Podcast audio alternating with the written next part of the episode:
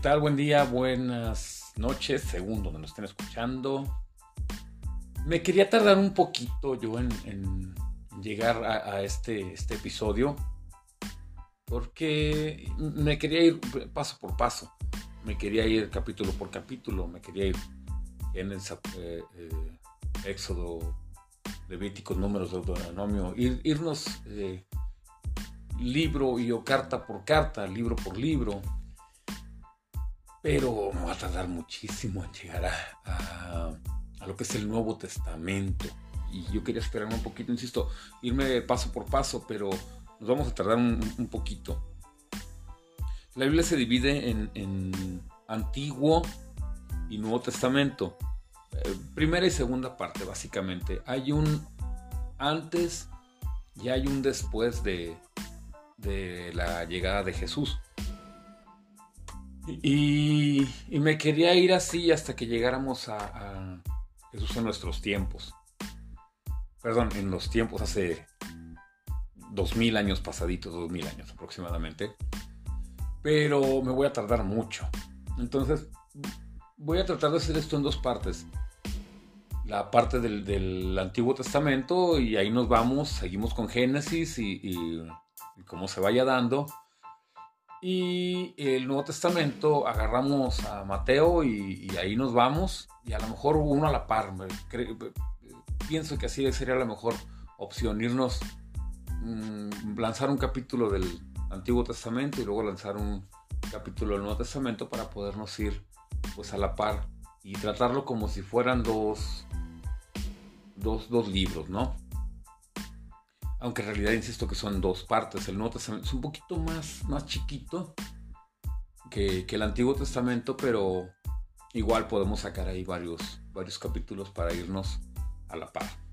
Nuevo Testamento. Bueno, en el Antiguo Testamento, ya lo iremos viendo, hay, eh,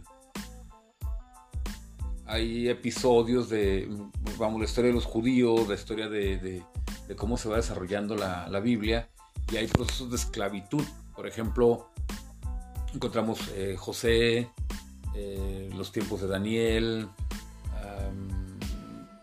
varios episodios. Eh, la conquista de, mm, de, cómo fueron apresados para llegar a Egipto, de cómo llegaron los, babilónicos, los persas, los romanos, que esto es también en el tiempo de, Jesús, que se ve el cómo están viviendo la esclavitud por parte de los, de los romanos. Se fueron tomando la, tierra un grupo y luego otro grupo y luego otro grupo, lo que se conocía como tierra en ese momento. Encontramos que, eh, por ejemplo, Alejandro Magno fue el de los más grandes conquistadores de sus tiempos, que eh, en, su momento se divide en, cuatro grupos o en cuatro alianzas de conquistadores. Eh, por un lado los griegos, por otro lado los africanos, egipcios, por otro lado, bueno, por ahí hay diferentes grupos que, conquistan la tierra y, hay acuerdos entre ellos y luego Roma termina siendo líder general y llegamos al tiempo de Jesús. Quería analizar un poquito y llevarnos a, un poquito al a un contexto histórico. Y en este tiempo la gente judía había escuchado pues la promesa de, un nuevo Mesías, que en los tiempos del, del Antiguo Testamento hubo un conquistador, por llamarlo de alguna manera, en la, figura de, Josué, y ellos esperaban un, libertador como, como Moisés también, ¿no? Que, ellos están esclavizados en, Egipto, llega Moisés, los saca de Egipto, las plagas, e insisto que luego analizaremos esa parte, y luego Josué conquistando eh, esa tierra que, se les fue prometida, pero que estaba ya ocupada y hubo una especie como de guerrilla, una revolución, que también lo vamos a analizar cuando lleguemos en su momento al, capítulo de Génesis. Y, hay estos libertadores, hay estos Mesías, que es la palabra que usa la, la, Biblia. Por eso es que cuando llega Jesús se, le da también el nombre de Mesías porque es, un libertador que ellos estaban esperando. Y nos vamos ya de lleno. Génesis, perdón, eh, Nuevo Testamento y nos vamos con Mateo. Mateo describe precisamente por qué, por qué Jesús tiene esa, esa solvencia, así vamos a llamarlo de esa manera, esa, ese peso o esa autoridad como para ser llamado el, Mesías. Y eso, es como empieza Mateo. De ahí se arranca y empieza diciendo, mm, Abraham, el padre de las, naciones o, el centro de, muchas religiones, principalmente la religión judía, la religión, el Islam, los musulmanes y los cristianos, que de ahí empiezan las bases ya como, como una religión con Abraham. Y Abraham engendra a Isaac. Vamos, Abraham es papá de Isaac. Y a su vez Isaac es papá de 12, perdón, Jacob y de ahí 12. Estoy hablando un poquito de, la descendencia, ¿sí? Abraham engendró a Isaac, Isaac, Jacob, Jacob tuvo 12 hijos y esos 12 hijos son como 12 estados, por llamarlo de alguna manera, 12 municipios y o estados de, esta nación.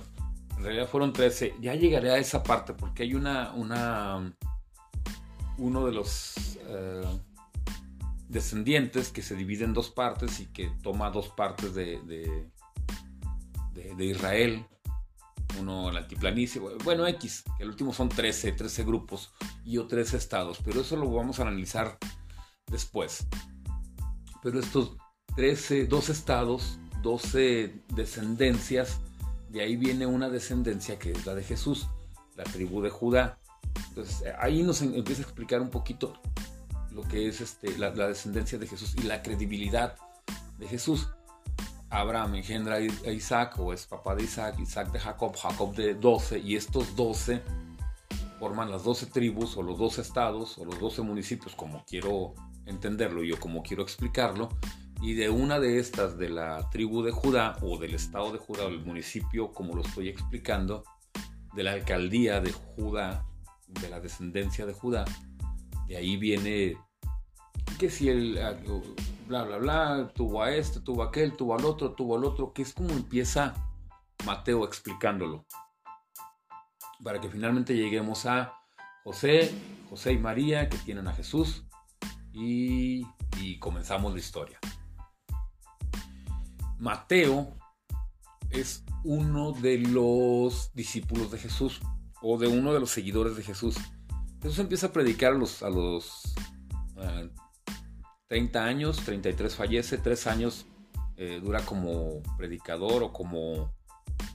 Mm, ¿Cómo explicarlo? Como no quiero sonar irreverente, pero también es una forma pues, de, entenderlo, ¿no? Como un influencer. Empezó a, empezó a, influenciar a, esa generación, a ese grupo, y a uno de los que llama es Mateo. Mateo era una persona que tenía muy arraigado el, tema del, judaísmo, y por eso Mateo hace, enfatiza mucho el tema de la, de la descendencia de Jesús. Es como un legítimo judío, un judío de adeveras, un judío de hueso colorado, y empieza explicándolo de, esta manera. Y luego encontramos que hay otros tres libros que son muy similares, que si los leemos a, la par, a lo mejor se desvían en una, en una palabra o, en otra. A lo mejor uno es más, más extenso en su, en su narrativa y otro es no es tan extenso, pues uno lo explica con un lenguaje muy, muy, muy ortodoxo, muy, muy firme su, lenguaje, tratando de no decirlo como yo, con chales y conetas. Trata de, hablar así como son las cosas, con puntos y con comas, y otro que a lo mejor usa un lenguaje más, más de pueblo. Insisto que hay los, los, cuatro, los cuatro primeros libros del, del, Nuevo Testamento son muy, muy similares, pero son personas que estuvieron con Jesús, que caminaron con Él, escucharon sus enseñanzas de primera mano, de, lo oyeron primero, de, viva voz. A ellos nadie se los platicó, a ellos nadie vino y dijo, fíjate que hubo una persona que así y así, ya sabe, bla, bla, bla, bla, bla, bla, bla, y enseñó esto. No, ellos lo escucharon de primera, así, palpable, lo, lo vivieron, lo escucharon y lo vieron aparte, y ellos dan su punto de vista de cómo fue la vida de Jesús. Eh, encontramos a Mateo, que es el que estamos, con el que estamos iniciando, y luego viene em, eh, Mateo, Marcos, y luego viene Lucas, y luego viene Juan. Eh, Juan lo platica, me fui hasta el final como una especie de, sacerdote, de, ministro, de, religioso. Es el, el, evangelio más teológico, es llamado, ¿sí? Que usa los términos más, más religiosos. Mateo se centra mucho en, la, historia judía. Eh, Lucas es el científico y Marcos es el, el que le explica también al romano. Hay aquí una especie de globalización y esos grupos que estaban involucrados en la historia en este momento son a los que se les quiere hablar así, de, eh, primera mano. Por eso Marcos trata de hablar también al grupo romano.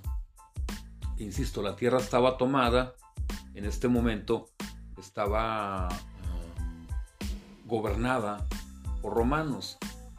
Si bien no estábamos en Roma, había un, un gobierno romano, eh, una especie de rey o presidente romano estaba mm, de alguna forma ahí ah, pues conquistando, tomando el poder, básicamente.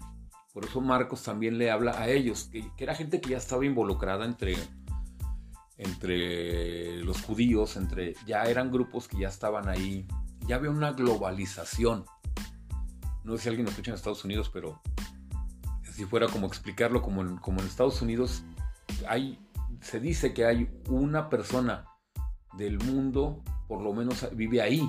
Hay un, hay uno no, miles de mexicanos, hay miles de eh, salvadoreños, hondureños, cientos de, ah, canadienses, de, hay muchos ahí. Así igual estaba en aquel tiempo Israel, lo que conocemos como Israel, que había muchos grupos, pero el grupo más fuerte eran los romanos, los judíos pero era el centro del mundo, se pudiera decir. Ahí estaban concentrados estos grupos y ahí empiezan a escribir estos autores uno a cada uno. Mateo le escribe al, judío y le explica, insisto, en su primer capítulo, la importancia de la descendencia o de la autoridad moral de Jesús, como decir, les presento a un judío legítimo. Así comienza Mateo describiendo eh, el árbol genealógico para llegar finalmente a Jesús y empezar a contar la historia de cómo, cómo vivió Jesús. Marcos no le da tanto importancia porque hablaba a, romanos, Lucas lo hace más como, como el médico científico que era él y Juan lo hace como el teólogo como el, sacerdote, el ministro, el, religioso. Hay una analogía que me gusta, o hay un, ejemplo que, me gusta usar mucho en, eh, valga la expresión, para ejemplificar esto, es como verlo como un choque, eh, un accidente de, automóviles. Eh, yo lo veo de norte a sur, pero alguien más lo ve de sur a norte y alguien más lo ve de oriente a poniente y alguien más lo ve de poniente a oriente. Tenemos cuatro, cuatro visiones de ese accidente. Uno de izquierda a derecha, otro de derecha a izquierda, otro de arriba a abajo, como lo quieran ver, pero hay cuatro puntos de vista de ese accidente. Eh, de mi parte, donde yo estoy viendo, yo puedo ver el, accidente del, automóvil y veo una persona porque mi visión me está mostrando que hay una persona involucrada en el accidente. Pero la persona que ve de, sur a norte está viendo otra persona. A lo mejor yo veo una persona, eh, no sé, una persona blanca. y alguien de allá ve una persona un poquito más bronceada. Sí, pero estamos viendo el mismo accidente, pero yo estoy viendo una persona blanca. La persona de enfrente está viendo a una persona un poquito más eh, morenita, porque lo está viendo de aquel lado. Pero la persona de atrás puede estar viendo dos personas, pero la persona de enfrente no está viendo nada porque lo está tapando el, el vehículo contra el que se impactó, no ve personas. Entonces, cuando yo explico el accidente, yo explico, había una persona de tez blanca, era un vehículo rojo contra un vehículo blanco. Y la persona que está enfrente va a decir, había un accidente de dos vehículos, igual dice que un rojo y un blanco, pero él ve una persona de tez morena. La persona de atrás dice, yo vi un accidente, un vehículo rojo, un vehículo blanco, lo mismo, pero desde atrás él dice, había dos personas, uno blanco y uno moreno. Y la persona que lo está viendo de frente dice, bueno, había un accidente, había un vehículo rojo, también lo ve él, un vehículo blanco, pero yo no vi ninguna persona porque me tapaba el vehículo blanco o, como lo quiera explicar. espero que me estén siguiendo en este viaje tenemos diferentes puntos de vista. Nadie se contradice, porque esto es lo que se dice mucho de, la Biblia. Uy, es que se contradice. No se contradice. Simplemente que yo tengo una visión de los hechos y alguien tiene otra visión de los hechos. Y los cuatro evangelistas tienen sus cuatro versiones. Y, uno le da la importancia a una cosa y otro le da la importancia a, otra cosa. Uno le da el punto de vista de norte a sur y otro le da el punto de vista de sur a norte. Luego, eh, más adelante, Mateo, por ahí del capítulo 5, empieza a hablar de, un sermón y él habla, por ejemplo, este, de un niño y cuántos panes y que se, alimentó a tanta gente. Y a lo mejor alguien más como Marcos, pues no lo menciona. Así de fácil. Porque para los romanos a lo mejor no era tan importante, entonces Marcos omite ese tema vuelvo al, accidente. Yo lo veo de norte a sur, alguien lo ve de, sur a norte y notamos diferentes cosas o le damos importancia a diferentes cosas. Eh, puede ser que yo diga a qué horas llegó la ambulancia a, dar atención médica, porque a lo mejor mi formación es más como, como un médico, y la ambulancia llegó 20 minutos después a dar atención a los heridos pero el que está viendo enfrente le pone más atención a la policía. ¿Cuánto llegó a levantar el peritaje para, para ver quién fue el responsable del accidente? Yo le doy importancia a la parte médica y él le da la importancia a la parte legal para deslindar responsabilidades. De igual manera están escritos los evangelios.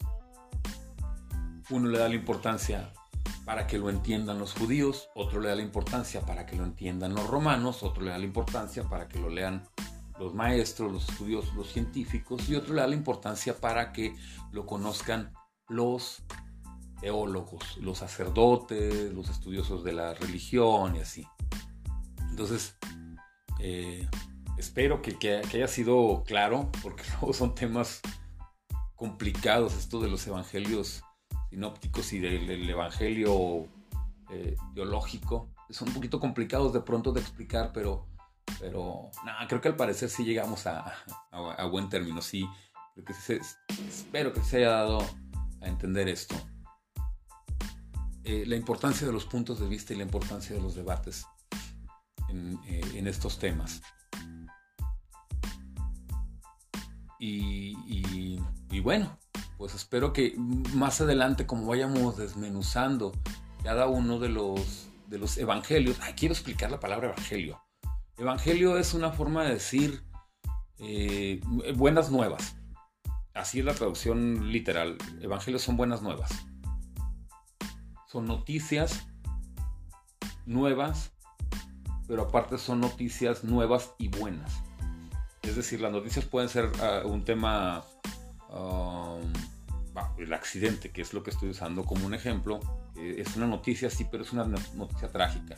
Bueno, acá no, es una noticia que no es trágica, es una noticia que es bonita y o que es agradable. Entonces, los cuatro evangelios son los cuatro personas que están dando noticias buenas, nuevas y agradables. Por este episodio creo que ya, ya es todo. Me despido y espero que me acompañen una vez más, próximo capítulo, insisto, en una charla como la tiene así, en su casa, así con la vecina, así cuando va a hacer el súper, así en una carne asada, o por qué no hasta, pues en una borrachera, así en una plática, las cosas como son, con chales y con neta.